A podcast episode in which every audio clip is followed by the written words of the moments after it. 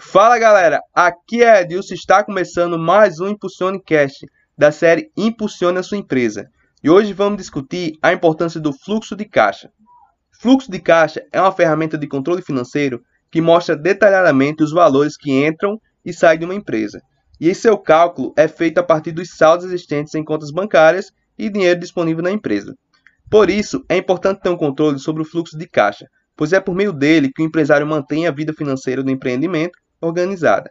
Assim, ele fica ciente de todo o dinheiro da empresa, tanto as receitas e quanto as dívidas, a fim de tomar as melhores decisões na hora de remanejar os valores para setores que a empresa necessita, por exemplo, além de impedir que você atrase os pagamentos dos impostos que incidem sobre a sua empresa.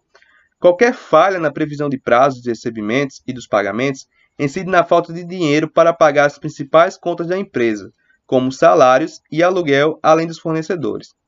Desconhecer ou ignorar o fluxo de caixa da empresa resulta na falta de controle financeiro. E perder o controle não é bom em nenhuma área, principalmente nas finanças.